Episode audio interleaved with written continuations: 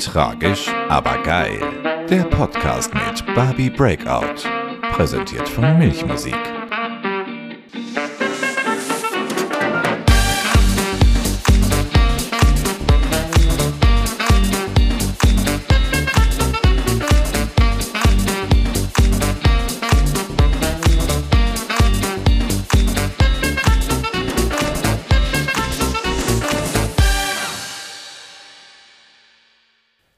Hallo meine Lieben und damit willkommen zurück zu eurem, wie ich hoffe, Lieblingspodcast. Hi. Ähm, wir machen gleich die ernste Sache ganz am Anfang. Ähm, wie ihr alle wisst, äh, hat es eine verheerende Flut gegeben in Deutschland. Ähm, zig, also wirklich, ja, ganze Landstriche sind dahin äh, gerafft worden. Ähm, Architektur, Infrastruktur, Menschen, Tiere, all das ähm, gibt es nicht mehr, vieles davon gibt es nicht mehr. Und ähm, besonders im Ahrtal hat das äh, sehr viele Menschen ganz schlimm getroffen.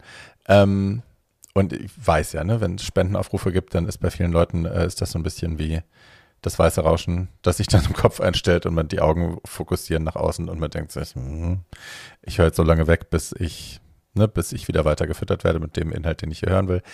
Aber ich würde euch doch sehr bitten, falls ihr etwas habt, was ihr spenden könnt, dann spendet. Und zwar, ähm, also ihr könnt natürlich an jede Organisation spenden, die einen großen Namen hat, wo ihr wisst, alles klar, da geht nichts schief. Das könnt ihr natürlich machen. Ähm, ich teile heute einen Spendenaufruf, der mir von einem meiner Follower geschickt worden ist, ähm, der mich persönlich tatsächlich sehr berührt hat, weil das ein Mensch ist, der da wohnt. Der nennt sich äh, Erik, das ist jetzt keine Scheiße erzählt, Dirk der nennt sich, es geht schon los. der nennt sich Dirk Gemein und ähm, der wohnt am Ahrtal mit seiner Familie und hat äh, eben seit Beginn, also seit Beginn der Katastrophe, seit, der, seit die Flut äh, stattgefunden hat, ist er da jeden Tag ähm, mit dabei am Schuften, am Graben, am Wiederaufbauen, am Säubern, am Trösten und ähm, hat das auch alles auf seinem Instagram-Profil geteilt, also hat immer wieder Filme da auch gemacht ähm, auch erzählt, das ist teilweise sehr bewegend, äh, wie viel Leid und wie viel Verzweiflung er da sieht, weil Menschen einfach tatsächlich alles verloren haben. Also nicht nur, ne, nicht, das ist jetzt so ein bisschen einge, eingekracht hier, sondern ne, Menschen, die ihre Kinder verloren haben, die ihre Eltern verloren haben, das ganze Haus, den Laden, alles, was sie sich aufgebaut haben, alles ist weg. Und ja, keine Rettung in Sicht, kein Geld. Äh, ja. Und er sammelt jetzt Geld auf eigene Kappe und äh, bringt das da zu den Leuten, die es am meisten brauchen. Eben geht es vor allem äh, um Kinder, also Familien mit vielen Kindern. Ähm, und da findet er das Geld am besten aufgehoben. Das finde ich auch eine sehr gute Idee. Und äh, ich habe heute 100 Euro gespendet. Mehr ging momentan nicht. Aber ähm, ich weiß nicht, wie ihr so ausgestattet seid. Ich weiß nicht, was ihr zu Hause rumliegen habt. Ich weiß nicht, ob ihr Bock habt, ob ihr vielleicht schon was gemacht habt. Aber hey, wenn ihr könnt, würde ich euch das sehr gerne ans Herz legen. Ich äh, packe den Link in die Show Notes. Ich packe auch sein Profil in die Show Notes. Dann kann man sich angucken, was der Mann macht und man kann auch äh, in seinen Insta-Stories jeden Tag verfolgen, ähm, zu wem er das Geld bringt, wem er geholfen hat. Heute waren es äh, eine Familie mit zwei Kindern im Rollstuhl, denen auch alles weggeschwommen ist, die sich wahnsinnig gefreut haben ähm, über die Hilfe. Die haben 2000 Euro bekommen. Und ja, also es geht auf jeden Fall an gute Leute, an die richtigen Leute und wenn ihr helfen könnt, macht's bitte. So, damit ist das jetzt aus dem Weg und wir kommen zu unserer Folge. Ich habe mir eingeladen diese Woche. Äh, ich, ich nenne sie gerne die, die deutsche Beauftragte für toxische Männlichkeit, Fabian Hart. Ähm, Fabian hat, manche von euch kennen den Podcast, äh, hat seinen eigenen Podcast, der nennt sich Zart bleiben. Und manche von euch kennen die Folge mit mir schon. Ich war bei ihm auch schon zu Gast. Ähm, Fabian spricht sehr viel und schreibt auch sehr viel über Männlichkeit im Allgemeinen, nicht nur die berühmt-berüchtigte toxische Männlichkeit, sondern unser Verständnis von Männlichkeit und darum geht es auch in seinem Podcast. Ähm, das ist sehr klug und sehr schön, wie er das macht. Ich habe es sehr genossen, bei ihm zu sein. Das war, ist eine tolle Folge. Die habe ich auch schon in die Shownotes gepackt. Die könnt ihr da auch nochmal hören, wenn ihr wollt. Ähm, und also bei mir, hier sind schon wieder Sirenen, es tut mir leid.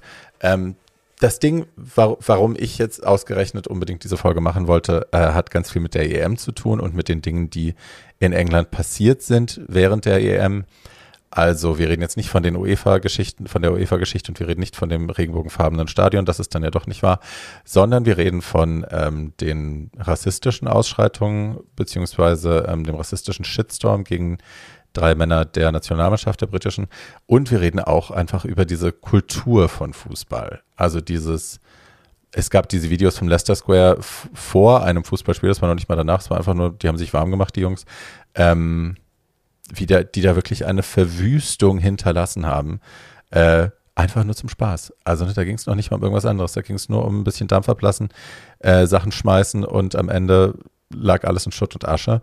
Und das gehört ja beim Fußball irgendwie schon auch oft dazu. Also jetzt nicht nur bei den Briten, bei den Briten vielleicht extremer, aber nicht nur bei denen.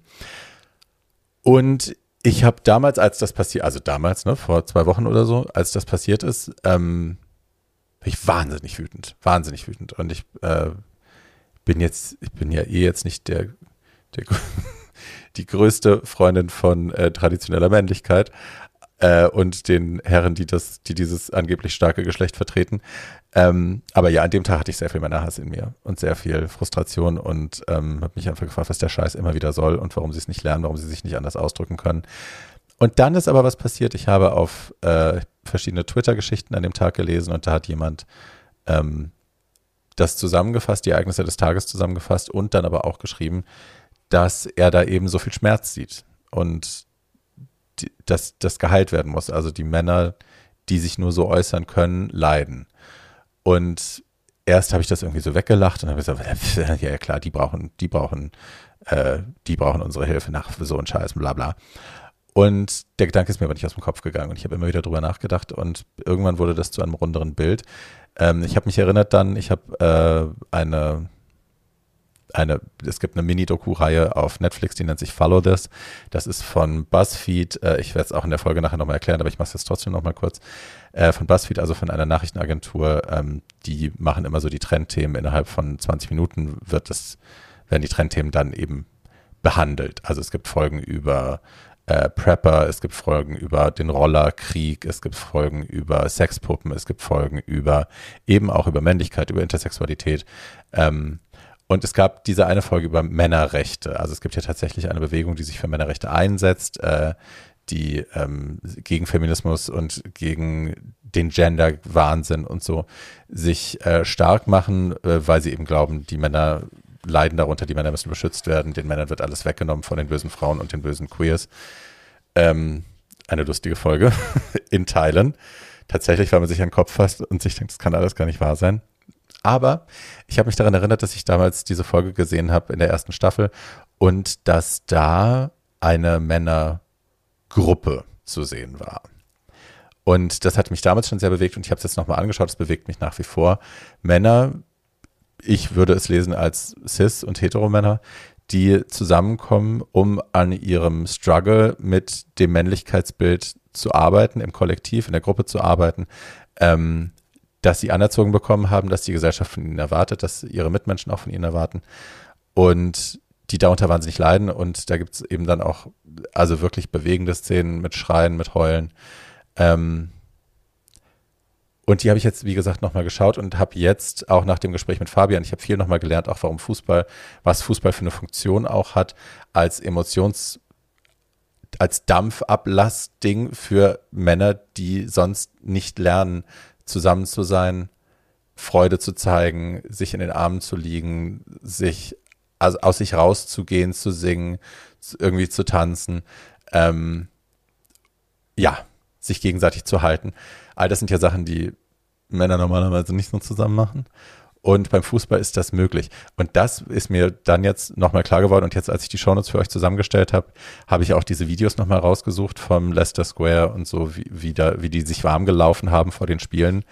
Ähm, und ich sehe die jetzt mit, echt mit anderen Augen schon. Also ich sehe jetzt da auch genau das wieder gespiegelt. Also dieses, diese fast ekstatische, Mob, mobhafte, mobartige ähm, Freude an, am Zusammensein, die dann natürlich total eskaliert und ausufert, weil man es nicht anders gelernt hat. Aber ich habe da jetzt was anderes gesehen als einfach nur blanke Zerstörungswut. Das, was es, was es für mich ja vorher, so war für mich vorher besetzt. Aber hey, ich schweife ab. ähm, so. die Folge mit Fabian ist super, weil sie sehr viel davon erklärt, weil wir sehr viel über Männlichkeit überhaupt reden. Ähm, und ein bisschen über Fabians Weg vom, vom Modejournalismus in ähm, die Podcastarbeit und die Journalistentätigkeit. Er schreibt ja für viele tolle Magazine, unter anderem auch für die Vogue. Ähm, ja, eine tolle Folge. Und äh, das sage ich gleich vorweg, es gibt auch eine Videofolge dieses Mal. Ich habe gedacht, ich mache mal was Lustiges, um euch ein bisschen zu animieren und vielleicht noch ein paar Follower abzugreifen, ähm, die auf YouTube so rumstöbern und den Podcast vielleicht sonst nicht mitbekommen würden. Und äh, die geht morgen online auf dem YouTube-Kanal von Popmusik, also Pop-Out-Musik, Entschuldigung. Das äh, packe ich auch in die Show Notes. Da könnt ihr dann die Videofolge ab Sonntag gucken. Nee, ab Samstag, entschuldige, ab Samstag. Freitag geht die Podcast-Folge online, Samstag die Videofolge. So. Ähm, war noch was? Ach ja. Wir haben, das muss ich kurz noch nachschieben, wir haben uns tatsächlich in dem äh, innerhalb des Gesprächs irgendwann habe ich die Frage gestellt, wann eigentlich die Vergewaltigung in der Ehe in Deutschland illegalisiert wurde. Und ich wusste, es war spät, also viel zu spät. Mir war aber, ich hatte verdrängt, glaube ich, ich, es wollte, ich hatte die Zahl 97 im Kopf und habe gedacht, das kann nicht sein. Es kann nicht sein, dass es erst 97 war und habe deswegen 87 vermutet. Ähm, das kam mir aber dann noch irgendwie zu früh weil ich wusste, es war später. Nein, nein, nein, nein, lange Rede, kurzer Sinn, es war tatsächlich erst 97. Es ist so unfassbar. Ja, so, ihr Lieben, das ist die Situation. Bitte schickt mir diese Woche kein Geld. Schickt alles Geld, was ihr habt und schicken wollt, bitte gerne in die Flucht, äh, äh, Fluchtregion, Flutregion. Und ja, damit jetzt viel Spaß und offene Ohren wünsche ich uns allen ähm, für die Folge mit Fabian. Bis dann. Tschüss. Hallo meine Lieben und äh, willkommen zu einer neuen Folge von Tragisch aber geil. Äh, ich habe es gerade im Intro schon erklärt, warum wir hier heute sitzen und mit wem ich hier sitze. Aber ähm, viele von euch schauen das Ding ja auf YouTube. Deswegen äh, nochmal ein kleines kurzes Intro für alle. Ähm, Hi, mein Name ist Barbie Breakout. Äh, das ist mein Podcast, einer meiner Podcasts, tragisch aber geil. Ich spreche hier gerne vor allem mit queeren Menschen über deren Lebenswege, Lebensgeschichten und Dinge, die gerade die Gesellschaft bewegen oder unsere Community. So auch in diesem Fall. Äh, mein Gast heute ist niemand anderes als der ich möchte sagen, deutsche Beauftragte für toxische Maskulinität, Fabian Hart. Sag mal Hallo, mein Schatz. Hallo mein Schatz. Sag mal Hallo mein Schatz. Hallo mein Schatz. Hallo an alle. Ich freue mich sehr. Ich war noch nie bei dir im Podcast. Jetzt äh, feiern wir Premiere. Du warst schon mal bei mir genau. bei Zartbleiben. Genau. Ähm, und jetzt machen wir quasi äh, die Retourkutsche. ja, ähm, das war eine sehr schöne Folge, als ich bei dir war. Ich habe das genossen. Podcast-Gast sein ist nicht immer einfach und nicht immer schön, aber in deinem Fall war das super. Ähm, oh. Die Folge kann man und sollte man auf jeden Fall noch hören, wer sie nicht kennt. Wir verlinken die in, der, in den Show Notes oder hier auf YouTube in den Kommentaren. Ähm, erzähl uns mal kurz ein bisschen was zu dir, Hase, damit die Leute eine Idee haben, wer du bist, falls man dich noch nicht kennt. Uh, ja, total gerne. Also äh, den Namen haben wir ja schon mal. Fabian heiße ich und ähm, ich ähm, bin Autor und Journalist und genau. Also ich weiß nicht, ob das Wort Medienschaffender, ob das äh, okay ist, das so zu sagen. Das stiftet Sinn. Content Creator finde ich so doof. Aber ich äh, ja, arbeite nicht nur für oder in einer Darstellungsform, sondern äh, Podcast, ähm, TV und äh, Print, Online, Social Media. There you go. She's everywhere. Ähm, du hast ja, soweit ich mich erinnere, als Modejournalist angefangen, oder? Ja. Ich komme eigentlich komplett aus der Mode, was auch Sinn stiftet, weil die Mode das war, worin ich mich geflüchtet habe als äh, Gay Guy in meinen äh, 20ern. Ja. Das war der logische Eskapismus, äh, Glamour, Fashion, New York, London. I've been there. Ähm, und äh, dann habe ich mir natürlich in meinen 20ern überlegt, warum eigentlich? Was ist, was hat es denn mit der Mode auf? Ich habe gemerkt, ich mag zum Beispiel, ich gehe gar nicht gern shoppen. Ich äh, bin auch nicht so ein Fan von Kollektionen. Also ich war ja nie Kritiker, Modekritiker.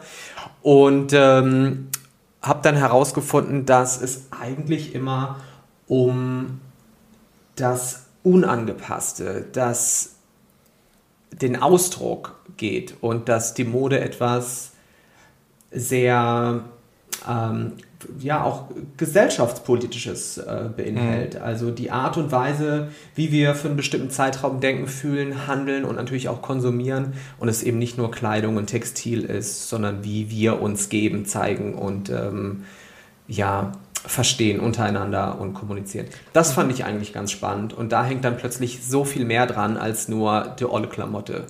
Ich habe sehr lange, weil ich arbeite ja auch in der Mode als äh, Hair and Make-up Artist, ich habe ganz lange immer, yes. ich habe natürlich auch viele Stylistenfreunde, äh, die sehr Mode interessiert sind und äh, ständig über nichts anderes reden wollten und ich habe dann gerne gesagt, äh, ich Mode interessiert mich in feuchten Furz, so I don't care und dann waren immer alle so, ah, how can you say that? Und ähm, ich muss auch sagen, dass ich das revidiert habe ein bisschen oder nicht revidiert, aber ich habe ich habe besser gelernt zu verstehen, was mich an Mode nervt und das war der Modezirkus, das war dieses äh, Menschenrechte und äh, Körper, was wir den Körpern zumuten, was wir jungen Mädchen zumuten, die Messages, die wir schicken, das alles interessiert uns nicht, weil es geht um die Mode. Und ähm, ne, auch den, der Erhalt des Planeten hat ja niemanden so richtig interessiert oder es ist bis heute schwierig für, für die Modeindustrie. Ähm, was ich aber spannend finde an Mode mittlerweile, ist tatsächlich, dass die Möglichkeit, wie du schon gesagt hast, zu kommunizieren, Nachrichten zu senden, sich selber auch zu inszenieren für den Tag, sich zu überlegen, wie möchte ich heute wahrgenommen werden, wie möchte ich mich heute fühlen, wie möchte ich durch die Welt gehen.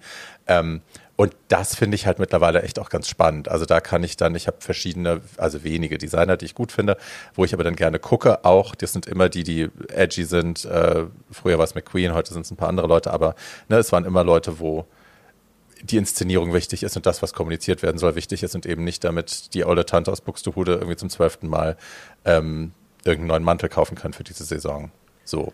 Ja, und das Performative, also das, was im, im, Prinzip natürlich auch dann entsteht, wenn du Kleidung trägst, wenn du dir etwas anziehst, das finde ich auch total spannend, dass du jemandem zeigen kannst, wer du bist, bevor der dir sagt oder sie dir sagt, wer du zu sein hast. Mhm. Und das ist gleich so ein, das bin ich. So, Ob, wir müssen gar nichts sprechen, ich äh, sage kein Wort und trotzdem machst du ein Gefühl für die Persönlichkeit, die ich bin oder für die Person, die ich sein möchte. Und das kann mal wechseln, aber es ist ja immer eine, eine Freiheit des Ausdrucks. Und dafür schätze ich Mode sehr. Ich arbeite ja auch für Vogue hm. und äh, schreibe da nicht über Fashion im Sinne von Kleidung, sondern wie du eben auch schon gesagt hast, äh, geht es da um Männlichkeiten, neue Männlichkeiten. Es geht aber auch sehr stark um queeres Leben, Queerpolitik. Und das finde ich wunderbar, dass so eine Plattform eben auch begreift, dass Mode mehr ist als Kleidung. Mhm. Mode ist ein gesellschaftlicher Ausdruck und Kommunikator. Das äh, schätze ich und liebe ich und deswegen macht mir auch mein Job immer noch Spaß, weil er sich so gewandelt hat und weil ich eben nicht Styling oder so zum Schwerpunkt habe. Yeah. Ich finde, das spannend, wie du dich aufgestellt hast, also, dass du einerseits äh, eben als schreibender Journalist eh, unter anderem für die Vogue tätig bist, ähm, dann bist du natürlich beratend auch für ganz viele Leute tätig und ähm, hast aber eben mit deinem eigenen Podcast auch zart bleiben ähm, dich ganz eindeutig dem Thema Männlichkeit, toxischer Maskulinität und ähm, auch der Idee von einer von einem Gegenentwurf dazu verschrieben. Wie kam es denn auf diese Spezialisierung konkret? Ich dachte, schwule Männer, queere Personen sind die, die abweichen von der Norm und ganz konkret von dem normalen Männlichkeitsbild.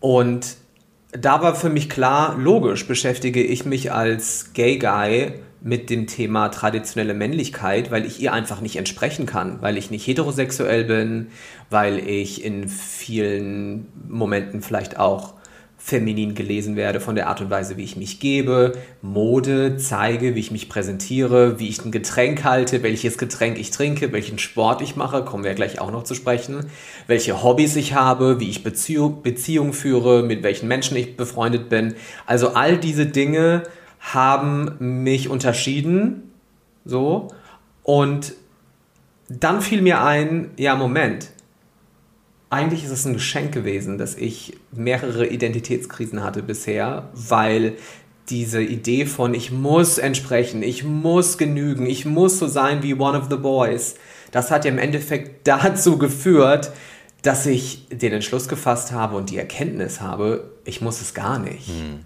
Weil das ist nicht richtiger, besser oder wichtiger, als davon abzuweichen. Ganz im Gegenteil, es macht mich freier in der Art und Weise, wie ich mich gebe, zeige, fühle, denke, weil dieser dieses Regelwerk, so nenne ich es jetzt mal, Männlichkeit ist ja nichts anderes als die Summe aller Eigenschaften, die wir in unserer Gesellschaft als männlich festlegen. Und wenn du dich davon beginnst zu lösen, schaffst du es im besten Falle auch herauszufinden, was denn da noch so ist, mhm. was denn da noch so in dir steckt, worauf du eigentlich Bock hast, etc. Und das ist ein Geschenk, das eigentlich alle auspacken sollten und nicht nur die, die es vom, von im Vornherein sowieso nicht können, weil sie halt, keine Ahnung, mit einer Behinderung leben, schwarz sind, POC, homosexuell, was auch immer. Ich habe, ähm, ich war bei Bettina Böttinger zu Gast im Podcast auch und die hat mir, ich glaube, das ist im, im fertigen Schnitt nicht übrig geblieben, aber die hat mir irgendwann die Frage gestellt, äh, was für mich eigentlich männlich und weiblich ist, weil ich gesagt habe, ich habe männliche und weibliche Anteile. Und dann sagt sie ja, wie, wie machst du das denn fest? Und da war ich tatsächlich dann auch ein bisschen nicht am Schwimmen, aber ich war so, äh, ist jetzt schwierig für mich, weil das, was man gesellschaftstechnisch als männlich definiert, ist für mich mittlerweile meistens weiblich besetzt.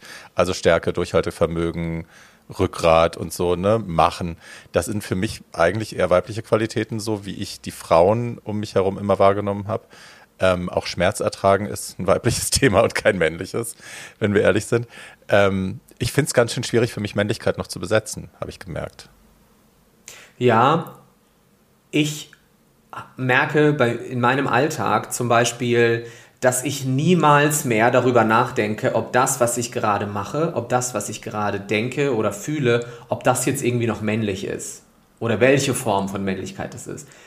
Da bin ich einfach durch mit. Also ich justiere mich da nicht mehr und versuche das auch gar nicht zu definieren. Und ich komischerweise ich würde auch nie über mich sagen, ich bin ein Mann aus Hamburg. I remember that. Hallo, ich bin, ich bin Fabian, ich bin ein ähm, 1,88 großer Mann und wohne in Hamburg.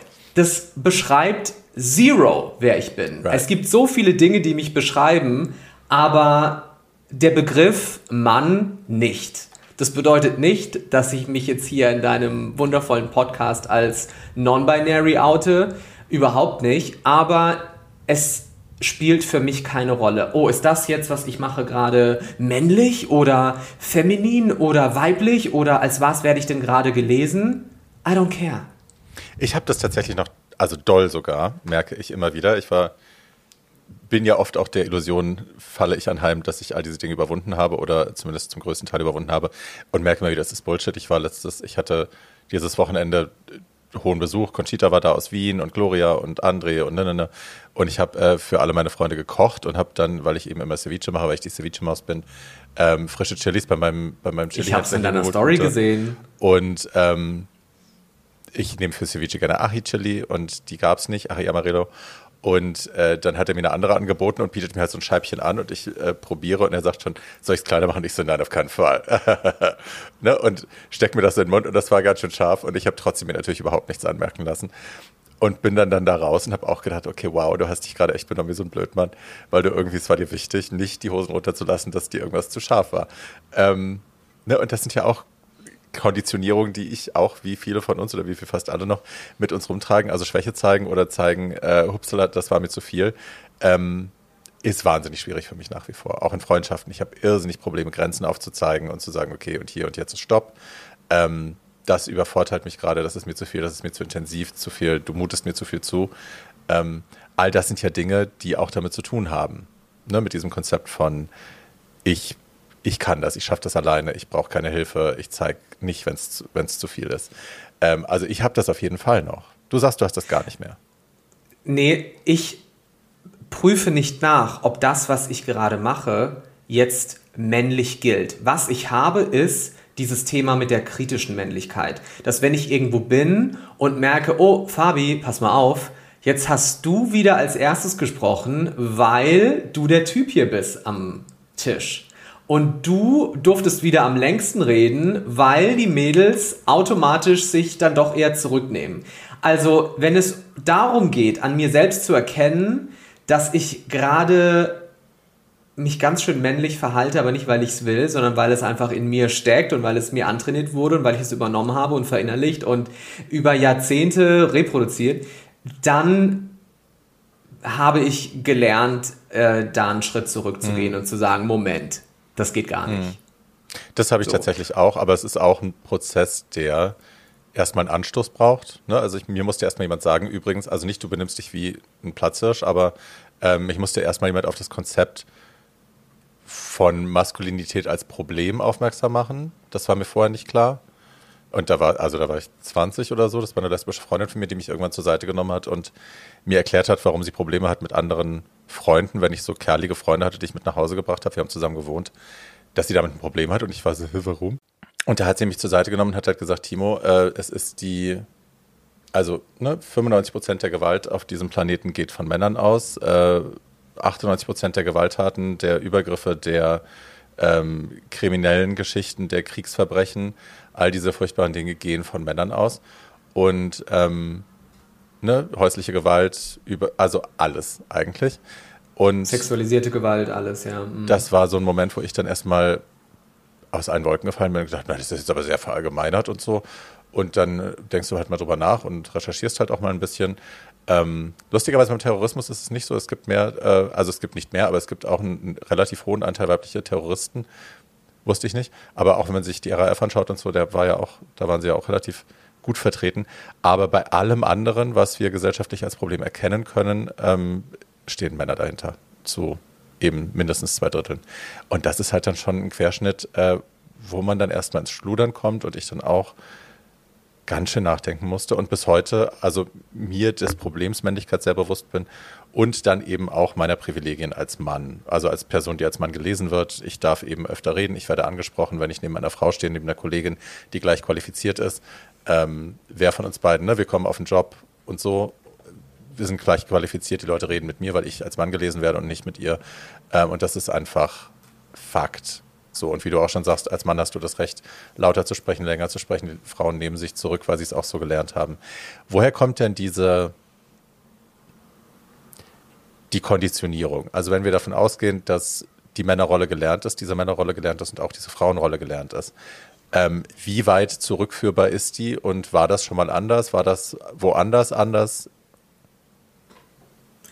Ich meine, das, was einen Mann zum Mann macht in einer Gesellschaft, das ist ja auch abhängig von der Zeit, in der man lebt. Es gibt Farben zum Beispiel wie Blau, die bei uns ganz klar männlich besetzt sind, die vor Jahrhunderten überhaupt nicht galten. Ähm, und äh, gerade so im viktorianischen Zeitalter, wenn man da irgendwie äh, Babyfotos äh, sieht äh, oder äh, Gemälde oder wie auch immer, dann ähm, erkennt man ganz klar, dass zum Beispiel rosa als männlich äh, empfunden wurde oder La Haarlängen oder so. Hi, genau.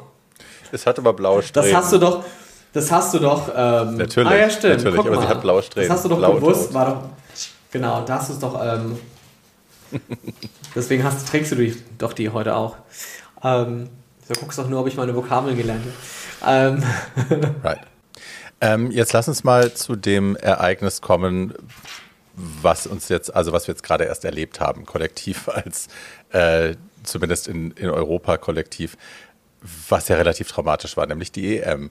Ähm, Fußball hat ja seit jeher schon auch den Ruf oder es ist einfach faktisch so, dass das äh, eine sehr männlich besetzte Geschichte ist und dass da auch männliche, also toxisch männliche Verhaltensweisen äh, absolut dominieren. Also ne, man kommt zusammen, man säuft sich einen an, man grölt rum äh, und dann ist eben auch oft Gewalt im Spiel, wenn man verloren hat oder ähm, ja, man muss sich irgendwie den Frust von der Seele prügeln, hat man fast schon das Gefühl.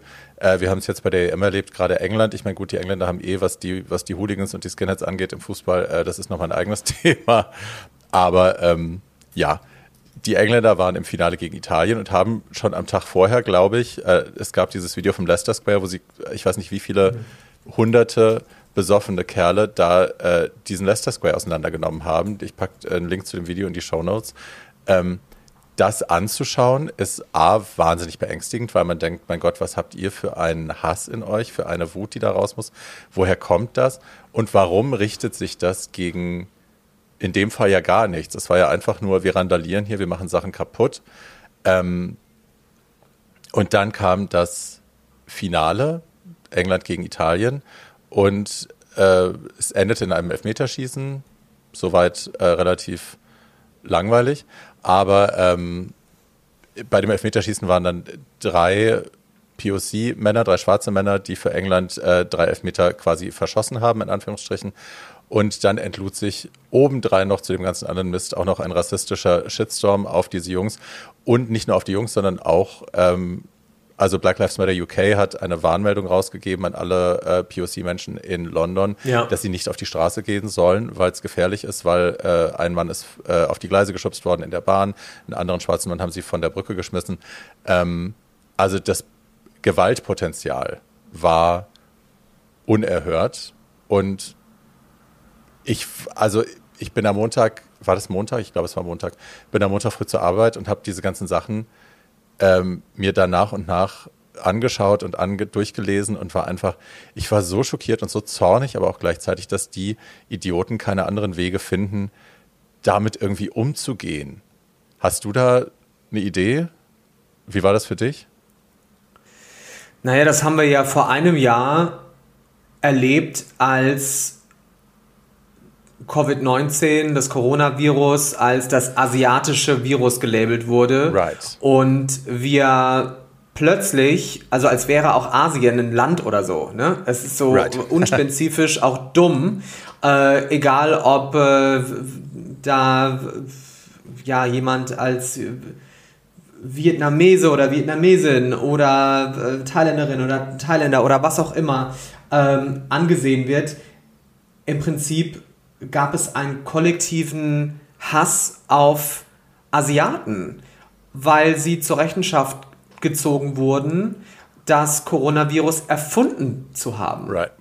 Und jetzt waren es die äh, Fußballer, die irgendwie äh, diese Elfmeter verbaselt haben, was einfach passieren kann.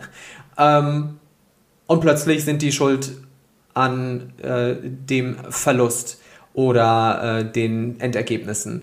Und dann werden da andere schwarze Männer oder Personen ähm, drangsaliert, attackiert und ja, das ist einfach dumm, gefährlich, höchst rassistisch und auch ein Ergebnis einer Wut, die sich an der falschen Stelle entlädt. Hm. Ich habe dann und ein bisschen recherchiert und habe ja. Zahlen gelesen dazu, dass eben auch äh, häusliche Gewalt in England und ich bin mir sicher überall sonst auch auf der Welt, wenn Fußball gespielt wird, ähm, exponentiell nach oben schnellen. Und zwar nicht nur, wenn verloren wird, sondern auch, wenn gewonnen wird, weil das Excitement anscheinend der Männer und der Frust, wenn irgendwas schief geht oder die Anspannung, wenn man nicht weiß, wie es ausgeht, sich irgendwo entladen muss. Ähm, und da habe ich eine Weile drüber nachgedacht und dann habe ich äh, einen Tweet von jemandem gelesen, der all das, was da passiert war in, in England, relativ klug und reflektiert kommentiert hat. Und dann aber zum Schluss einen Satz schrieb, der mich zum Nachdenken gebracht hat, der nämlich schrieb, ähm, all das, was wir hier erleben, hat damit zu tun, dass diese Jungs, diese Männer nicht gelernt haben, ihre Emotionen anders auszudrücken, ihren Frust anders auszudrücken und das, was sie fühlen, in Worte zu fassen. Und das ist ein direkter Brückenschlag zum Thema toxische Maskulinität. Ähm, es fehlt anscheinend, so war die Behauptung, an einem, an einem Werkzeug für diese Männer, sich anders zu artikulieren und irgendwas anderes auszudrücken, ihren Frust, ihre Angst, ihre, ihre Begeisterung, ihre Enttäuschung anders auszudrücken, ihre Traurigkeit vielleicht auch darüber verloren zu haben, anders auszudrücken, als mit Gewalt. Und das ist eine Sache, ohne das relativieren zu wollen oder ohne sagen zu wollen, ähm, ach mein Gott, die armen Jungs, wir müssen denen mal zuhören. Ähm, das ist eine Sache, die mich beschäftigt seitdem. Hast du da Gedanken zu? Ja, also ich habe natürlich auch äh, darüber gelesen auch, dass ähm, also 31,5 Prozent ähm, stieg die Rate häuslicher Gewalt an äh, in ähm, Großbritannien, ähm, als ähm, ja, die Deutschen, die Deutschen gewonnen haben ähm, im Spiel gegen die äh, englische Nationalmannschaft. Und das ist natürlich total krass. Und es ist auf der einen Seite, wie du halt auch sagst, dieses Übermachtsgefühl, unbesiegbar zu sein, der Gewinnertyp zu sein, der dann einfach dominiert und dann kriegst du eins auf die Fresse. Oder aber Aggressionen, die entstehen, weil du mit dem Verlust nicht umgehen kannst, weil du nicht gelernt hast, was es bedeutet, mit äh, dir umzugehen, wenn du Trauer empfindest. Also es gibt immer so eine primäre Emotion und dann eine sekundäre Emotion und in, der, in den meisten Fällen wird die sekundäre Emotion nur gezeigt und das ist die gelernte Wut. Also ich werde traurig, aber oh scheiße, ich schieb gleich die Wut vor und hau jemandem auf die Fresse. Also das, was eigentlich dahinter steht, die eigentliche Emotion, die darf nicht zugelassen werden, weil sanft, zart, ähm, hilflos als Schwäche empfunden wird. Und Schwäche ist natürlich genau das Gegenteil der Eigenschaften, die Männlichkeit ausmachen, also in, in der traditionellen Art und Weise. Mhm. Und jetzt kommt die noch viel perfidere Nummer. Schwäche wird dem weiblichen Geschlecht zugeschrieben. Das heißt, du entmännlichst dich nicht nur, sondern du verweichlichst und verweiblichst dich, mhm. wenn du andere Emotionen zeigst, außer Wut.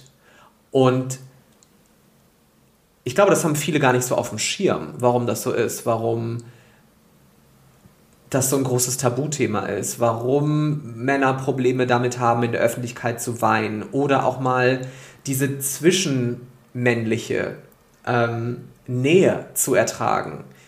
Sich nicht, ich meine, du kennst ja die Nummer, man trifft sich und zwei Typen hauen sich so auf den Rücken, dass du gar nicht weißt, sag mal, hauen die sich? Der Straight Hug nennen wir das. ja, oder der Bro Hug. Immer mit weg, also wegdrehen vom Rest des Körpers. Man lehnt ja. sich quasi nur mit einer Schulter an die andere und haut sich hinten so kräftig auf den Rücken, dass man denkt, der eine hat, du manövrierst hier gerade heimlich Manöver. Ähm, der eine hat sich verschluckt oder so. Genau. Ja. And they call it friendship. ähm, oder auch solche Momente, die äh, Mädchen sehr oft miteinander haben, dass sie Händchen halten, dass sie sich gegenseitig die Haare frisieren oder vielleicht auch kuscheln, ähm, kuscheln oder zusammen über Dinge sprechen, die sie gerade irgendwie äh, durchmachen oder so.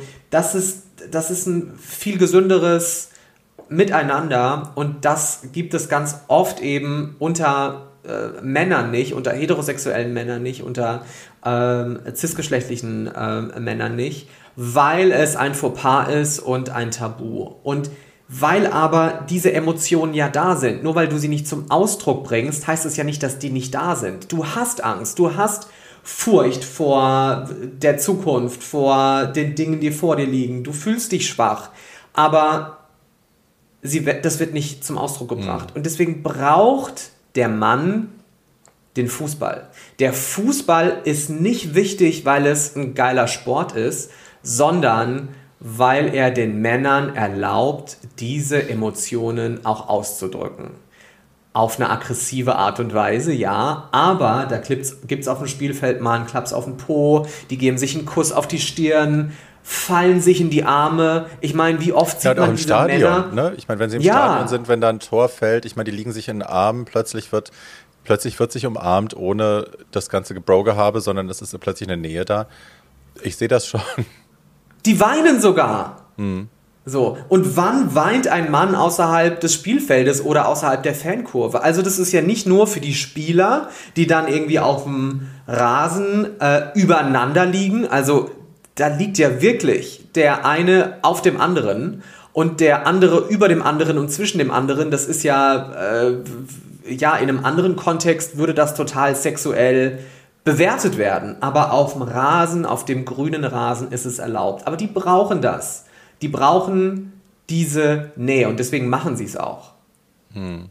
Und die Fankurve, diese riesigen Stadien, diese überdimensional riesigen Stadien, die brauchen diese überfüllten Fankurven, weil die gleiche Story passiert auch bei den männlichen Zuschauern. Mhm. Die kennen sich vielleicht gar nicht, die hatten einen scheiß Tag oder fühlen sich nicht wohl, aber dann passiert da Magie und die Magie ist nicht der geile Sport, die Magie ist das Freilassen von Emotionen, die normalerweise tabu sind. Das ist das, was den Fußball ausmacht. Mhm. Deswegen ist das der Nummer 1 Sport. Mhm. Ich habe dir im Vorfeld eine Folge geschickt von einer äh, Doku, Mini-Doku-Reihe, die nennt sich Follow This. Ähm, das ist von, ich meine, BuzzFeed. Ähm, ja. Also von einer News-Agentur eigentlich. Und die haben für Netflix mittlerweile drei Staffeln produziert, wo sie so 20 Minuten Mini-Dokus drehen zu Themen, die gerade bei BuzzFeed äh, relativ weit oben sind, die trenden. Und ähm, da sind ganz absurde Sachen dabei, äh, Sexdolls und was weiß ich, aber eben auch ASMR oder so. Und in der ersten Staffel gibt es eine Folge, da geht es um Männerrechte. Äh, es gibt ja tatsächlich eine Männlichkeitsrechtsbewegung, wo ähm, den armen Männern, die von den Frauen ähm, mhm. so verdrängt werden und äh, die von den Frauen äh, das Leben kompliziert gemacht bekommen haben, ähm, denen, also es geht darum, dass die quasi geholfen bekommen. Und das ist eine sehr spannende Folge. Da tritt eine, eine junge äh, Journalistin an, die da die viele der, der Dokus da auch betreut und meine Favoritin ist. Ich habe leider ihren Namen nicht, aber ich packe sie in die Show Notes. Ähm, und die trifft sich dann tatsächlich mit, ähm, mit einer Männerrechtlerin. Also es gibt auch eine Frau, die da tatsächlich sehr aktiv ist und sich für Männerrechte stark macht, weil sie eben sagt, ähm, Männer leiden so wahnsinnig darunter, dass Frauen sie klein machen, dass sie sie lächerlich machen, dass sie über sie lachen und äh, wir müssen dagegenhalten, denn das liegt nicht in der Natur des Mannes und so. Und das ist relativ absurd tatsächlich, auch diese Sache zu gucken. Aber das Schöne ist, und weshalb ich sie dir auch geschickt habe, weshalb ich sie auch erwähne, ähm, die geht irgendwann zu einer Männergruppe. Und das äh, Projekt nennt sich Mankind, also Man und dann Kind wieder groß geschrieben, also wie Mann zart oder Mann lieb äh, Project.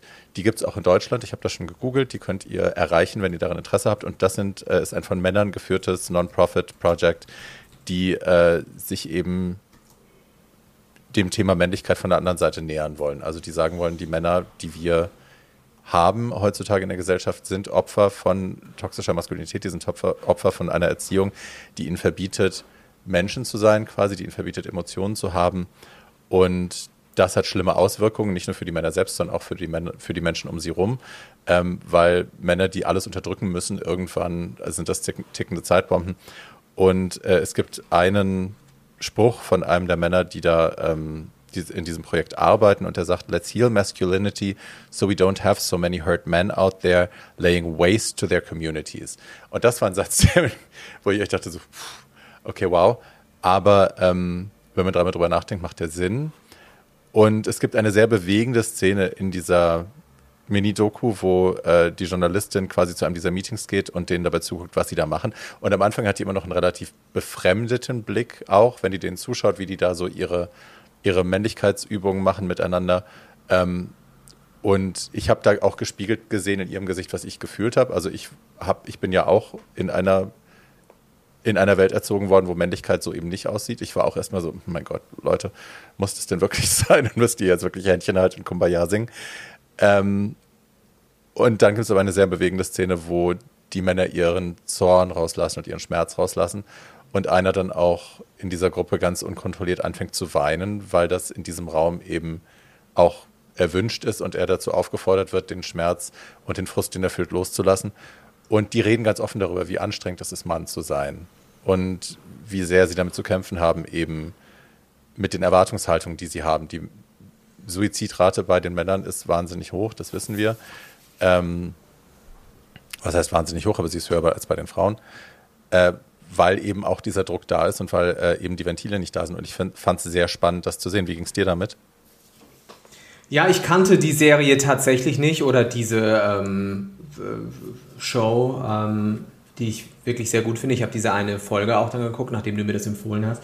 Und ähm, ja, diese, diese Men's, dieses Men's Right Movement, äh, das ist natürlich äh, eine ganz absurde Geschichte, aber wird vehement, nicht nur in Großbritannien, ähm, sondern auch global, ja, ist das eine, eine Bewegung, die mhm. tatsächlich davon ausgeht, dass äh, Männer unterdrückt werden vom Feminismus. Und ähm, es gibt ja auch die Incels, also äh, diese. Äh, My favorite. In, ja, ähm, die ähm, unfreiwilligen äh, Zölibatär-Lebenden, ähm, das ist die, glaube ich, die Abkürzung. Also genau. äh, sind Männer, die von Frauen nicht rangelassen werden und deswegen sauer sind auf die Frauen. Involuntary, sich unterdrückt fühlen. Involuntary Celibates oder sowas, genau. Ja. Also die würden, die würden so gerne ähm, mit Frauen, aber sie befürchten, dass das einfach nicht mehr geht, weil Frauen äh, eigentlich keine Männer mehr wollen. Also sie, sind, die, sie leben in einem selbst auferlegten nee, nee, Zölibat. Nee, nee, nee, die befürchten nicht, dass die Frauen das nicht mehr wollen, sondern das sind Männer, die Erfahrung machen, dass sie nähern sich Frauen, die Frauen haben keinen Bock auf sie, die Frauen sagen ihnen, sorry, mit dir will ich nicht, bumsen. Genau. Darum geht es konkret. Und deswegen sind sie sauer und deswegen sie fordern das quasi ein. Also sie machen den Feminismus dafür verantwortlich, dass sie als Mann, so wie sie aussehen, so wie sie sich äußern, so wie sie sich Frauen nähern, nicht zum Schuss kommen.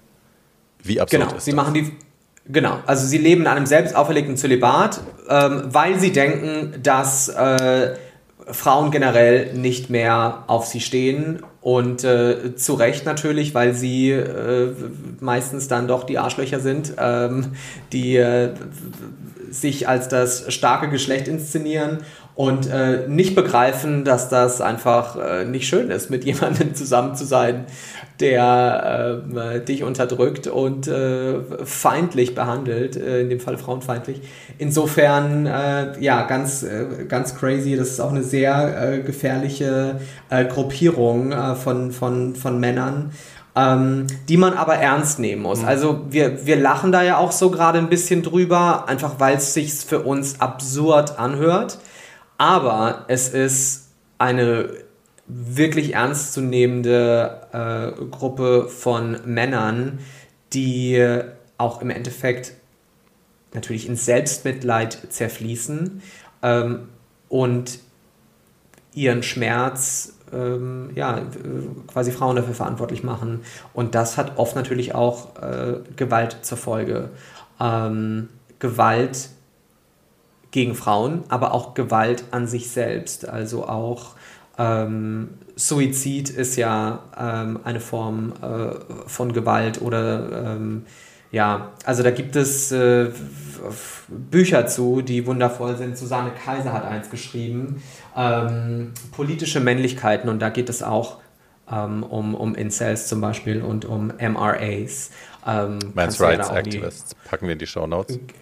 Genau. Ja. Ähm, ja, insofern, ähm, äh, ich glaube, Männlichkeit hat in der deutschen Sprache auch einfach ein Sprachproblem, weil wir mit männlich auf der einen Seite die Geschlechtsidentität beschreiben oder ähm, Biologie ähm, oder äh, ja einfach das innere Wissen, welchem Geschlecht du dich zugehörig fühlst. Und auf der anderen Seite beschreiben wir mit männlich äh, die Summe äh, aller Eigenschaften, die in unserer Gesellschaft äh, für den Mann gelten. Wir können es also nicht unterscheiden äh, wie in der ja, englischen Sprache, wo es Male gibt ähm, für äh, die Geschlechtsidentität und Masculine ähm, für äh, männlich oder maskulin, äh, sagen wir ja auch. Also da ist es natürlich schon mal schwierig, auch die Unterschiede herauszuarbeiten, wenn man das gleiche Wort für zwei unterschiedliche Dinge verwendet. Ähm, und dann zu begreifen, dass du zwar männlich bist, aber dass das nicht bedeutet, dass du dich männlich verhalten musst auf traditionelle Art und Weise, das ist ja erstmal ein Aha-Moment, den man haben muss dass du quasi männlich sein kannst, aber dich überhaupt nicht nach diesem Erwartungskatalog oder nach diesen äh, Männlichkeitsanforderungen äh, ja, ausleben musst, sondern dass du deine eigene Männlichkeit für dich erfinden kannst, wie du lebst, äh, welche Persönlichkeit du annimmst und welche Anteile du an dir auch zulässt und ähm, zeigst. Hm. So. Das ist vor allem erstmal ein ganz wichtiger Punkt, dass Mannsein nicht synonym ist zu Männlichkeit. Ähm, und das würde, glaube ich, schon mal sehr viele Probleme lösen, wenn man so ein bisschen die Definitionen auch erklärt und ähm, man versteht, ah, okay, alles klar. Ähm, meine Geschlechtsidentität hat überhaupt nichts mit meiner äh, Performance zu tun oder äh, meine Sexualität hat überhaupt nichts mit, meinem, mit, meinem, mit meiner Expression zu tun, mit meiner Gender Expression. Also das ist, ähm, dass es da Unterschiede gibt. Ich glaube, da müssten die Schulen und ähm, vor allem eben Bildungseinrichtungen müssten da ganz früh auch ähm, das äh, zum Thema machen. Ja, ich habe also ich habe gemerkt in diesem Beitrag, aber auch eben bei der EM, dann, ich habe ja diesen Tweet erwähnt, den ich gelesen habe, das war eine Sache, die mir sehr zu denken gegeben hat. Und ich habe jetzt die Folge auch nochmal geschaut von Follow This. Ähm, und da ist schon sehr viel Mitleid auch bei mir spürbar gewesen für die Männer, die ich werde als Mann gelesen, aber ich definiere mich ja nicht als Mann. Ich habe trotzdem, habe ich ja vorhin schon erwähnt, auch äh, durchaus so eine Programmierung in mir. Aber diese, also die Männer, leiden ja. Männer, glaube ich, an sich leiden und vieles davon äußert sich eben dann in Gewalt. Ähm, ich habe das an anderer Stelle schon oft gesagt, ich erlebe auch vieles von dem, was mir an Gewalt gegenüber geäußert wird oder an Drohungen geäußert wird und an Diskriminierung geäußert wird auf der Straße, als eine, wie soll ich das beschreiben? Ähm, ich habe das Gefühl, ich werde von maskulinen Männern, männlichen Männern im klassischen Sinne dafür beneidet, dass ich mir das Recht rausnehme, Andersmann zu sein. Und äh, ich davon, von diesem gesellschaftlichen Konstrukt und diesem Zwang, ähm, dass ich mich da entferne und dass ich mich da freigesprochen habe, bis ne, in gewissen Grenzen, ähm, dass mir das geneidet wird und dass die Diskriminierung, die mir entgegen, also wenn ein Typ mir auf der Straße entgegenschreit, du Schwuchtel, ähm, dass es oft gar nicht so sehr darum geht, dass der mich tatsächlich äh, eine beschissene Schwuchtel findet, sondern dass ganz oft dahinter steht eigentlich, ähm, der nimmt sich eine Freiheit, die ich mir nicht gebe. So. Und das ist eine Sache, die jetzt gerade auch bei DM, wo ich nochmal geschaut habe und gedacht habe, ja, mein Gott, eigentlich bemitleidenswert zu sehen, wie die sich abmühen und abrackern, ähm, ihre Emotionen irgendwie rauszukriegen, weil sie keine andere, keine andere Verbalisationsmöglichkeit haben. Die haben nicht die Möglichkeit zu sagen, oh Gott, jetzt geht es mir aber schlecht und ich will auf den Arm. So, drück mich mal. Ja, und das ist was halt, ja das ist halt normal ist. Sorry.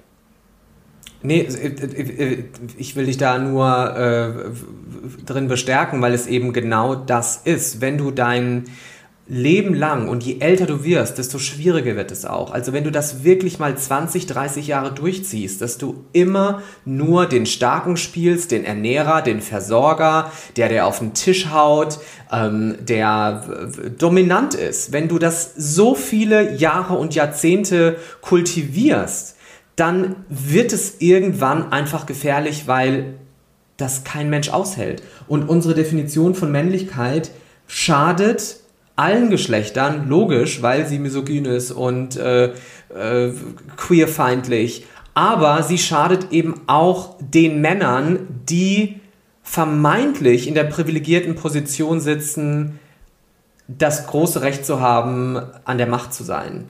Aber sie unterdrücken sich selbst, ihre eigene Persönlichkeit. Und ich glaube, die meisten Männer lernen sich noch nicht mal selbst kennen. True. Sondern können sich am Ende ihres Lebens abklatschen und sagen, ey, ich gewinne hier heute eine Medaille für beste Performance äh, Lifetime Achievement Award für bester äh, für bestes äh, Man Passing. Das ist äh, genau das nämlich. Ich gehe so die Und wenn Kiste, das dein Goal ist, bin. Ja. Nee, so bist du nicht rausgekommen, so bist du auferzogen Right. worden. Aber ich rausgekommen bist du ja. ja, ja. Und wenn das dein Life-Goal ist, äh, den besten Mann zu spielen, dann wirst du dich nie selbst kennenlernen, was da noch ist. Und deswegen, das hast du ja am Anfang auch gefragt, ähm, deswegen spreche ich generell nicht nur über queere Männlichkeit, sondern über Männlichkeiten, weil es uns alle betrifft. Und zwar nicht nur, dass wir Gays und queere Personen unsere Wahrheit leben können, sondern auch, dass heterosexuelle, cisgeschlechtliche Männer eigentlich in sich etwas tragen, das sie nie rauslassen. Und damit meine ich nicht nur andere Emotionen außer Wut, sondern vielleicht auch ein gewisses Talent oder eine Begabung oder ein Interesse oder was auch immer. Dass sie sich nicht erlauben, weil es gesellschaftlich verpönt ist, es zu tun. Voll. Also wie viele Männer ich kenne, die heterosexuell sind und im Tanz arbeiten. In Russland zum Beispiel hat ja Tanz einen ganz anderen Stellenwert. Also da ist Tanz ganz oft auch militärisch organisiert. Ne, die, die Tanzschulen in Russland sind, ähm, also das sind Leistungssportler, die da eben Leistungssport betreiben und das wird auch entsprechend honoriert. Da gibt es diese, diese Befindlichkeit, die wir in Deutschland zum Beispiel haben, wenn Männer tanzen, gar nicht. Aber wie viele heterosexuelle Tänzer ich kenne in Deutschland, die wirklich kämpfen mussten dafür und die sich auch selbst überwinden mussten und viele, die es eben nicht gemacht haben, viele, die nicht angefangen haben zu singen oder zu tanzen oder irgendwas zu machen, was weiblich konnotiert ist bei uns, ähm, weil eben die Kommentare von ihren Buddies so schlimm waren. Ne, und das, ich meine, das sind, das sind versagte Träume, das sind ver vergebene Chancen, das sind Talente, Lebens, ja. Lebensreisen, die äh, nicht stattgefunden haben, weil ein Druck vorherrscht, dass man sowas als Mann eben nicht macht. Als Mann gehst du nicht tanzen, als Mann bist du nicht singen, als Mann stellst du dich nicht auf eine Bühne. Du wirst kein Entertainer, weil Jazzhands so. Ähm, das ist höchst tragisch. Höchst ja, und weil es wiederum als weiblich gilt solche Dinge zu tun. Sure. Und das ist äh, im Prinzip das, was Männlichkeit ist. Männlichkeit Oder halt dann auch als schwul. Hm. Genau, das ist, genau. Also eigentlich sind ja schwule Männer, degradieren sich ja vom starken zum schwachen Geschlecht und nehmen die Position der Frau ein. Deswegen ist ja auch schwuler Sex äh, ein so großes Drama, weil du als Typ derjenige bist, der empfängt. Also der Wenn du Gefäß derjenige bist, wird. der empfängt. Ich habe es so oft ja. schon gehört von Typen, auch mit denen ich Sex hatte, die sich als heterosexuell definieren, die sagen, naja, solange ich aktiv bin, äh, bin ich ja nicht schwul. Solange ich aktiv bin, bin ich aber noch der Macker. Dann äh, ne, hat mein Gott damit keine Probleme, meine Eltern haben damit keine Probleme, wenn sie es rausfinden, ist alles easy. Äh, solange du nicht passiv bist, ist alles tutti. Ja, aber es wird dir natürlich unterstellt. In dem Moment, wo du sagst, ey, ich bin schwul, wird dir unterstellt, naja, okay, du kriegst mal ordentlich einen reingesteckt. Ähm, und das ist natürlich äh, die äh, Entmännlichung per se, dass du dich zum Gefäß machst, als Frau inszenierst. Und äh, ja, das Gefäß, the vessel, the vessel. I like to ähm, vessel. Ja, make me your vessel. Und ähm, und, und im Prinzip ist es genau das. Männlichkeit ist die äh, konstante Ablehnung von allen Dingen, die wir als weiblich empfinden. Mhm. Und ich glaube, der wichtigste Schritt einer männlichen Emanzipation ist, dass wir als Männer die Scham verlieren, Dinge zu tun, die in unserer Gesellschaft als weiblich gelten. Das ist ein ganz wichtiger Schritt. Es ist dann damit gemeint, dass auch mal ein Typ in Elternzeit geht. Es ist das Tanzen oder Schminken. Es ist vielleicht äh, den Wein oder Prosecco trinken statt das Bier. Es ist eben weg von diesem ganzen Fußballgelaber. Alter, allein vegetarisch, die Entscheidung, sich vegetarisch oder vegan zu ernähren, ist ja für viele Männer ein Tabuthema, ja. weil Männer essen Fleisch Fle und nur schwuchteln oder äh, linksgrün versiffte Jungs ähm, Entschuldigung für den Begriff, äh, machen sowas. Ja. Ein richtiger Mann, ein ja. Alman Achim, frisst eben weiterhin sein Schweinenacken. So, ist so. Genau. Weil. Ja, sei keine Pussy. Eben. So, beweis mal Eier. Du brauchst doch dein Protein. So. Das ist einfach, äh, das ist die Nummer. Das ist die, die, nur Fleisch gibt dir die Kraft. Äh, nur Fleisch macht dich stark. Nur durch Fleisch wächst du. Und äh, dahinter steckt natürlich auch äh, das Tiererlegen. Oder ich meine, guck dir mal diese ganzen beschissenen Magazine an, die es gibt übers Grillen. Dieses, es gibt ja Bro-Food. Ey. Schatz, also ich meine, it's no secret. Ich Hölle. Nach wie vor Fleisch. Ähm, und Instagram bietet dir ja immer mal wieder so algorithmustechnisch irgendwelche Werbethemen an. Und äh, ja. wenn du dich dafür interessierst, wenn du drauf klickst, dann kommen davon eben zehn mehr. Und äh, ich habe einen neuen Kühlschrank und ja, es klingt absurd, aber ihr seid das gewöhnt, ihr kennt meinen Podcast. Ähm, der hat ein großes Gefrierfach und da will ich jetzt gerne Sachen reinschaffen, so viel wie möglich, die ich eben, wenn ich koche, brauche. Und dazu gehören eben dann auch Fleischartikel. Und ich gucke dann schon auch auf Instagram nach, äh, nach gutem Fleisch. Und da wurde mir eben so eine Werbeanzeige gezeigt, ähm, was weiß ich, nachhaltige Fleischproduktion, äh, ne, aus der Umgebung und so, kein CO2, bla, weil direkt hier vor Ort, ich meine, ne, da müssen wir auch nicht drüber reden, das ist alles, naja. Aber Problematisch. Gut. Und habe auf ein so ein Ding geklickt und innerhalb von einer Woche wurden mir, glaube ich, zehn neue Fleischanbieter angezeigt, nur weil ich einmal drauf geklickt habe, um mich da zu interessieren und es dann noch wieder weggeschaltet habe. Ähm, und es ist alles so männlich konnotiert, du könntest schreien, wie lustig das ist. Also Bro-Meat und äh, wie es, also wirklich, die, die, allein das Vokabular ist so lustig, weil es so dumm ist. Aber es ist halt alles irgendwie Bro-Meat und es wird irgendwie ständig der Bro-Burger und äh, so das Patty für Gewinner. Und also es ist alles so absurd konnotiert, als wäre halt der Grillmaster das ultimative männliche äh, Archetypus-Ding, was man irgendwie erreichen kann. Ja, allein das ist so bescheuert. Auch im Supermarkt, bei mir gibt es einen Aufsteller, da schreit ein Typ, was scheiße, ist das eine geile Soße? Und da geht es um so Barbecue.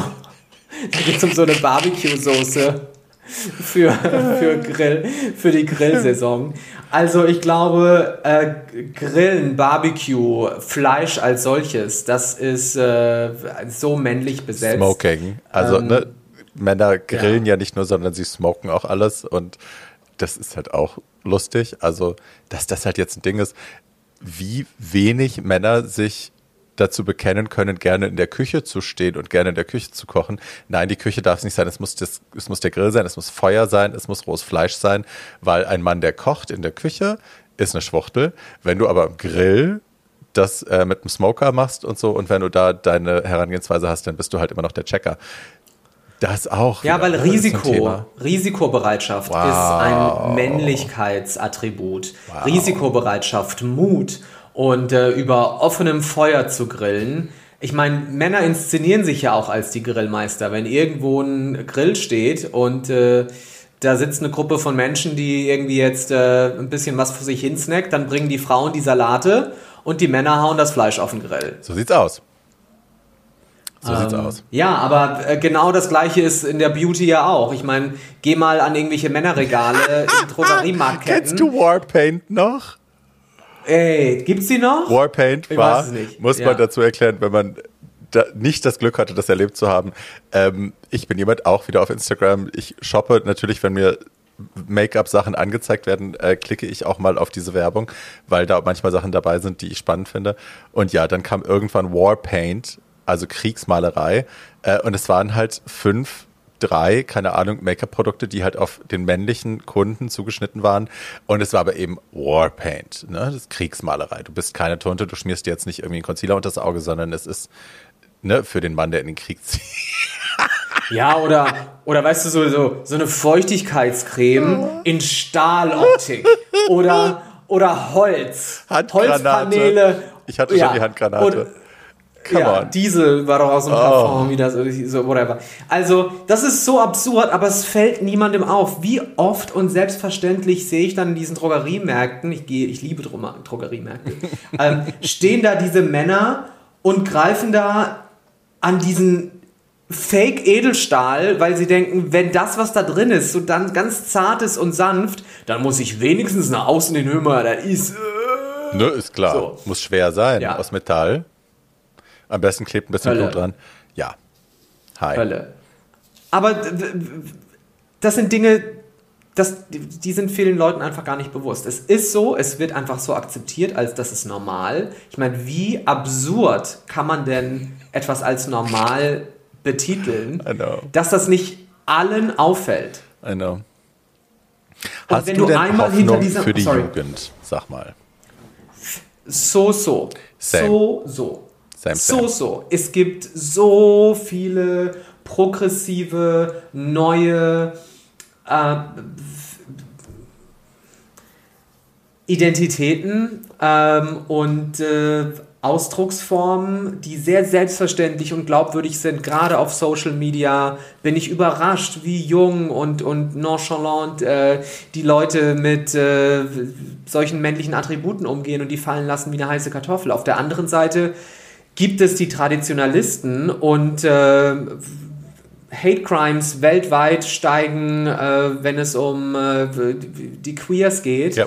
Ähm, also je stärker und progressiver sich eine Gesellschaft entwickelt, desto aggressiver sind auch die Traditionalisten am Start, die versuchen, die alte Weltordnung wiederherzustellen, die es aber eigentlich nie gab. Also das ist ja das perfide an äh, so einem Erinnerungsoptimismus, wenn es dann irgendwelche äh, Typen gibt, die sagen, früher hätte es sowas nicht gegeben, äh, früher war alles besser in den 80ern, in den 90ern etc.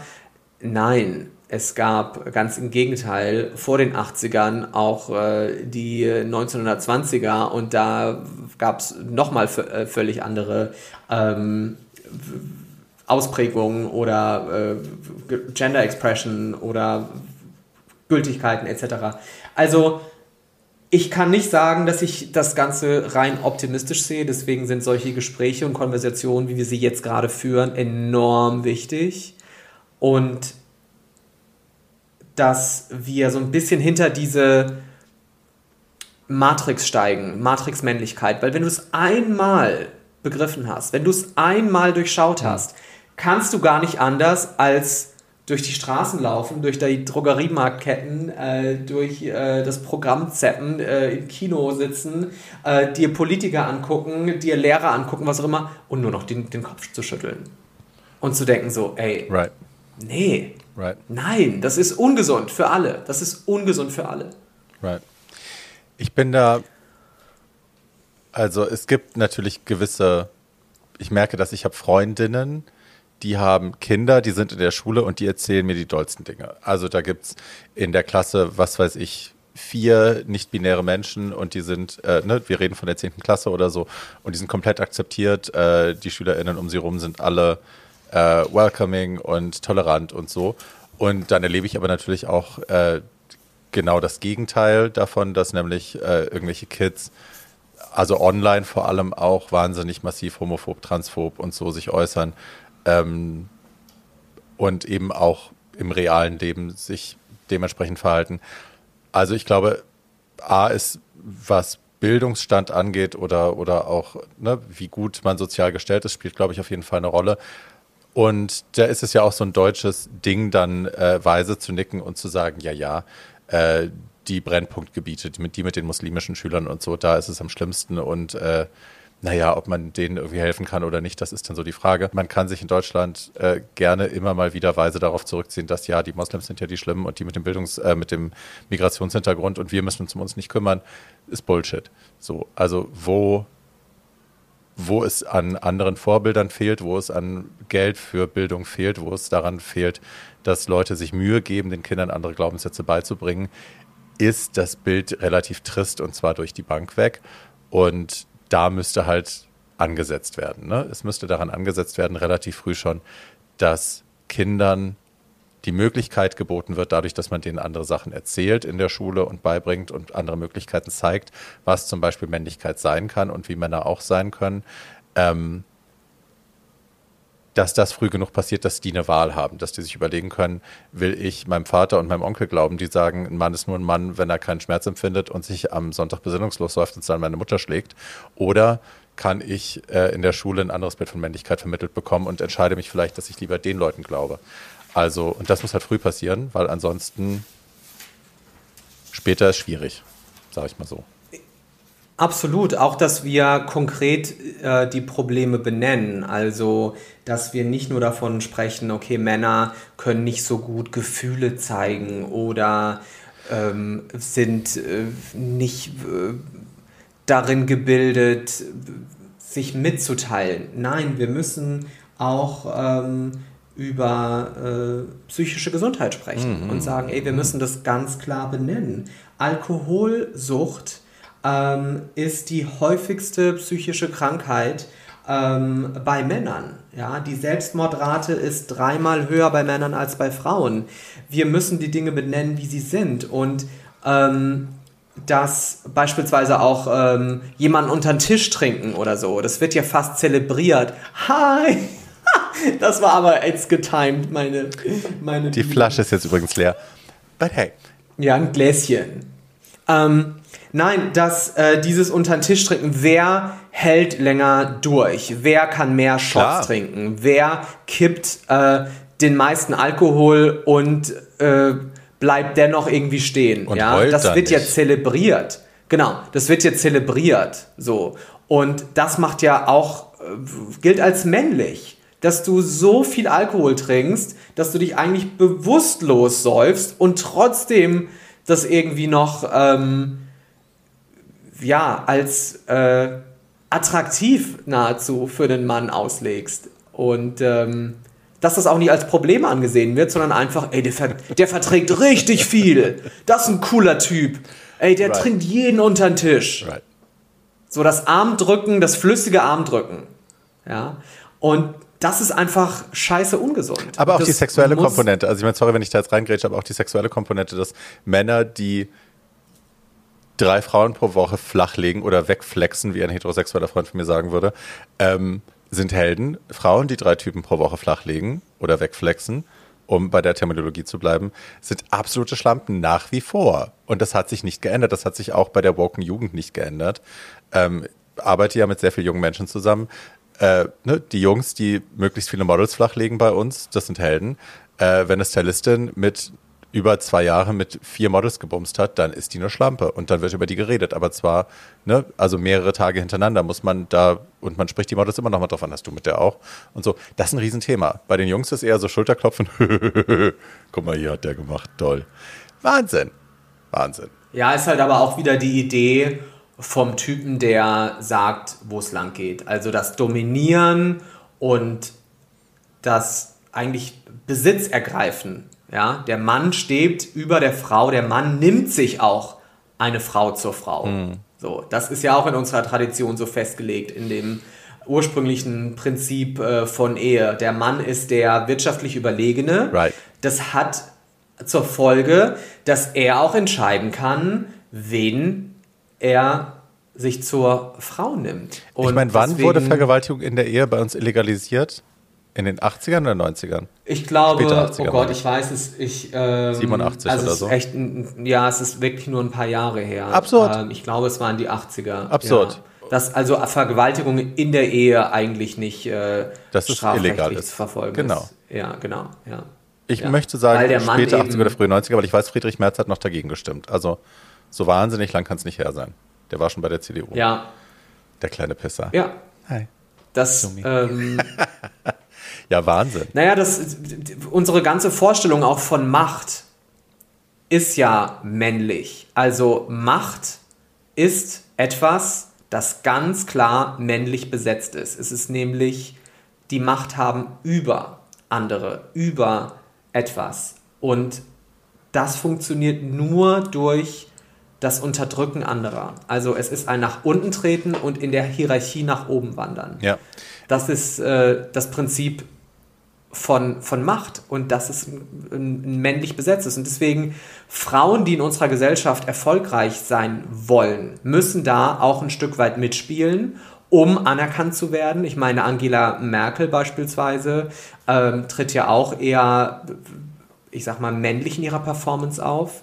Es gibt auch viele queere Politiker oder schwule Politiker, die ganz heteronormativ performen, ja, in ihrem Ausdruck äh, in, im Bundestag, wenn sie ihre Reden halten, dass man ihnen im Prinzip nicht vorwerfen kann, oh, der wirkt aber schwul oder äh, was will der mir denn hier erzählen? Also ich fand die Beck die zum Beispiel, Frau. die Beck hatte zumindest Gay Voice, also die, ne, Volker Beck hat ja immer auch mit einer Stimme gesprochen, wo man irgendwie dachte, ach Mensch, hi, Sister. Ähm, zu Frau Merkel wollte ich noch was sagen, weil ich war nie ein Merkel-Fan. Also abgesehen von der Haltung in der Flüchtlingskrise kann ich der Frau nicht viel abgewinnen, ähm, weil so. Aber was ich an ihr geschätzt habe, ist ihre Besonnenheit. Ne? Die ist ja eine, eine sehr besonnene, ist auch eine Wissenschaftlerin. Sie hat viele Dinge eben äh, mit einer gewissen Distanz immer betrachtet. Das mag ich gerne. Und ich erinnere mich, da war die, ich weiß gar nicht, was das war, drei nach neun oder so, also es war irgendeine Talkshow im deutschen, in irgendeinem dritten Programm, würde ich denken. Ähm, und da war sie als Talkgast, als sie kandidiert hat als Bundeskanzlerin damals. Und ja. tatsächlich wurde über ihr Äußeres geredet. Und zwar fast ausschließlich. Also über ihre Mundwinkel, über die Frisur, über die speckigen Haare und so. Und sie hat sich das alles relativ gelassen gefallen lassen und hat dann irgendwann gesagt, wissen Sie, wenn ich ein Mann wäre und ich wäre hier eingeladen als, als Bundes, äh, Bundeskanzlerkandidat, dann hätten wir uns heute über meine Standpunkte unterhalten, wir uns über meine Politik unterhalten, wir hätten uns darüber unterhalten, was ich bewegen will für dieses Land. Stattdessen, weil ich eine Frau bin, reden wir über meine Haare und meine Mundwinkel und ob ich nicht positiv genug gucke. So. Und das kann man ja einfach mal so stehen lassen. Und das hat sie so in diese Runde gesagt und dann standen diese ganzen alten weißen Männer da und waren so, äh, read, but yeah, read. You've been read. Und das fand ich, ne, man kann von der Alten halten, was man will, aber das fand ich sehr, sehr auf den Punkt und auch sehr besonnen, denen das mal so von Latz zu knallen, weil es einfach Fakt ist. Die musste sich erstmal als Frau, die aussieht, wie sie aussieht, behaupten und den ganzen Spott und Hohn über sich ergehen lassen.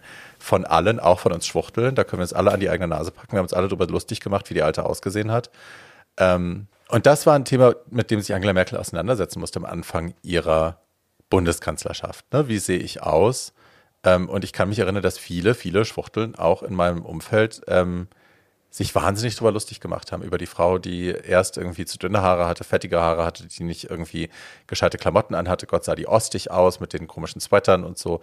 Und äh, als sie dann ihr Makeover bekommen hat, dann äh, waren manche von uns äh, ihr plötzlich sehr zugetan, weil wir irgendwie erkannt haben, ach Gott, die gibt sich Mühe, die lässt sich frisieren und schminken professionell. Dann ist ja vielleicht doch zu was gut. Ähm, und viele andere haben dann auch das wieder moniert, ob das zu viel Photoshop ist, ob sie jetzt zu frisiert ist, ob oder weil es die Frisur wirklich gemacht hat und so. Und wie gesagt, man kann von der Alten halten, was man will. Ich bin aufgrund des ganzen neoliberalistischen Blödsinns kein Riesenfan, aber ich finde es nach wie vor schwierig, wenn Frauen in der Politik erstmal nach ihrem Aussehen bewertet werden und dann sekundär es um die politischen Inhalte geht. So, das finde ich einfach dramatisch. Ja, ich glaube, dass aber natürlich Angela Merkel diese Besonnenheit, die du ansprichst, ist ja im Endeffekt auch ein nicht allzu emotional sein, was ja immer auch mit äh, weiblich äh, festgelegt wird. Also die heult wieder oder die ist wieder weinerlich oder hat wieder ihre Gefühlsduselei oder so. Da ist, das ist sie ja nicht. Und da vertritt sie eigentlich eine sehr männliche ähm, Eigenschaft, nämlich das besonnene, den kühlen Kopf bewahren, das auch wissenschaftliche, das ist ja als Hard Skill festgelegt mhm. und nicht als Soft Skills. Also da äh, glaube ich dennoch, dass Politik und Geschlecht zusammenhängen und dass sie sehr viele Anteile hat, die von Männern respektiert werden können aufgrund dessen, dass sie sie nicht unbedingt als sehr weiblich festlegen. Auch ihre Anzüge, die sie trägt. Jetzt sind wir wieder bei der Mode. Voll. Das sind ja, ähm, eigentlich hat sie ja überhaupt keine Körperform. Sie hat einmal für irgendeinen Empfang in der Türkei, ich weiß nicht, was der Anlass war, hat sie einmal dieses sehr ausgeschnittene, sehr brüstige Kleid getragen. Und das war ja Everybody was shooketh. Auch die Gays waren shooketh. Ich auch. I was shooketh too. Aber ähm, Oh mein Gott, sie hat Busen. Male, Busen, genau. Das Merkel hat Busen. Ähm, das einzige Mal, wo wir sie dann wirklich emotional sehen, ist ja tatsächlich beim Fußball, um diesen Kreis zu schließen. Lustigerweise sehen wir sie beim Fußball. Da flippt sie dann auch mal aus, da springt sie dann aus ihren Sitzen raus. Und das sind Bilder, wo dann sie auch emotional gerne gelesen wird von Deutschland. Ne? Da ist man dann plötzlich auch, guck mal, unsere Angie, die freut sich auch, wenn, äh, wenn wir ein Tor geschossen haben, wenn der Podolski hier eingeeicht hat und so ähm, bei der WM damals das wollte man sehr gerne sehen. Diese Art von weiblicher Emotionalität wurde ihr sehr gerne zugestanden. Aber sonst haben wir sie ja so gut wie nie emotional gesehen, glaube ich. Absolut. Und ich denke, dieser Sport ähm, gibt ihr dann genauso wie vielen anderen männlichen Kollegen auch die Möglichkeit, sich mal von der Seite zu zeigen, wo sie vielleicht ein Stück weit angreifbarer ist. Mhm. So, weil sie Emotionen zum Ausdruck bringt, weil sie mal lacht und, und äh, jemandem auch mal um den Hals fällt oder mal einen äh, Daumen hochhält. Und das erlaubt sie sich ja normalerweise auch in politischen Debatten etc. nicht. Und äh, der Bundestag, und es hat ähm, auch, ähm, ja, haben mir einige so bestätigt, äh, die da auch arbeiten, ist schon nach wie vor so eine Arena äh, der äh, Männlichkeit. Das hat auch Sven Lehmann mal gesagt, der ähm, bei den Grünen. Queer und sozial, genau, Politiker ähm, der Grünen. Und, den wir sehr schätzen, by the way. Den wir also, no? sehr schätzen. Ja, den schätzen wir sehr. Und ähm, ja. Ja. Ich glaube, das ist ein ganz gutes Schlusswort. Auch toxische Maskulinität macht auch nicht vor Frauen halt. Ne? Patriarchale Anforderungen und Männlichkeit oder hegemonische Anforderungen, whatever you might say. Ja, hegemoniale. Also, hegemoniale. Ähm, ja, ich ähm, muss auch sagen, zum Beispiel das erste Mal, dass ich ähm, Männlichkeit traditionell aufoktroyiert bekommen habe, war von äh, meiner Stiefmutter, als ich Kind Mhm. war. Das heißt, Männlichkeit traditionell wird nicht nur von Männern geprägt und auch reproduziert, sondern diese Anforderungen, Natürlich. was macht ein richtiger Mann aus, das wird auch weitergegeben von Frauen beispielsweise. Natürlich. Es gibt genügend Mädels, die sagen so, ey, mein Typ, wenn ich mal heirate, der muss mich über die Schwelle tragen. So, ich brauche einen Typ, der Fleisch futtert, weil alles andere, ey, da sehe ich sonst daneben aus wie so Voll. eine, äh, so, ja. Also da müssen wir uns auch darüber im Klaren sein, dass Männlichkeit nicht nur Männer betrifft und dass sie auch nicht nur geprägt wird von Männern, aber Natürlich nicht. Also ich meine, ich habe ja gerade auch erzählt, die Dinge, die ich empfinde, wenn ich mich unmännlich verhalte oder wenn ich, ne, wenn ich denke, ich muss mich so und so verhalten, weil sonst bin ich nicht männlich. Das sind ja Dinge, die ich auch verinnerlicht habe, auch wenn ich kein klassischer Mann bin. So, und das wird äh, Frauen nicht anders gehen. Also ich meine, dieses anerzogene Diktat davon, was ein Mann zu sein hat, macht ja vor den Frauen nicht halt. Die werden ja genauso strukturell geprägt durch das, was sie in den Medien wahrnehmen, das, was ihnen erzählt wird, das, was die Mutter und der Vater und der Onkel und die Tante sagen zu dem kleinen Kind. Ähm, ne? Und das ist natürlich auch das, was ihnen ihre Kinder weitergeben. Das macht ja, da gibt es keine Geschlechtergrenzen. Also es nicht nur, nicht nur toxische Männer erzeugen toxische Männer, sondern auch Frauen, die dieses Prinzip internalisiert haben, geben das so weiter. Ist völlig klar. Ja. Und auch nicht alles an Männlichkeit ist schlecht. Also es, nur die toxischen Männlichkeitsanteile sind toxisch. Ähm, es ist ja überhaupt nicht verkehrt zu sagen, ich bin mutig oder ich bin, äh, keine Ahnung, äh, derjenige, der äh, sich traut, äh, hier meine Meinung zu sagen oder so. Aber wenn du immer der Mutige sein musst und niemals schwach sein darfst, dann wird's gefährlich. Und wenn du immer derjenige bist, der eigentlich seine Persönlichkeit unterdrückt, dann wird's gefährlich. Und wenn du dir nie erlaubst zu tanzen, dann wird's gefährlich. Und wenn du immer äh, der ersten Emotion die zweite vorschiebst und dann aggressiv wirst und wütend und handgreiflich, dann wird's gefährlich. Aber Männlichkeit an sich und vor allem auch Männer an sich sind nicht das Problem. Es sind Nein. die giftigen Anteile Genau. die gefährlichen, ungesunden Anteile. Traut euch zu tanzen, traut euch zu singen, traut euch zu weinen, traut euch schwach zu sein, um Hilfe zu bitten, Leute in den Arm zu nehmen, wenn ihr die toll findet oder wenn ihr selber in den Arm genommen werden wollt. All diese Dinge. Ne? Und, und wenn ihr es nicht wollt für euch, dann bitte lasst es andere für sich entdecken und tun. Äh, wertet andere nicht ab, vor allem weibliche Eigenschaften, egal ob das bei queeren Personen oder bei Frauen, cis, trans, was auch immer. Seid nicht diejenigen, die dazu beitragen, dass dieser Hass weitergegeben wird, weil eigentlich hasst ihr euch dadurch selbst. That's it.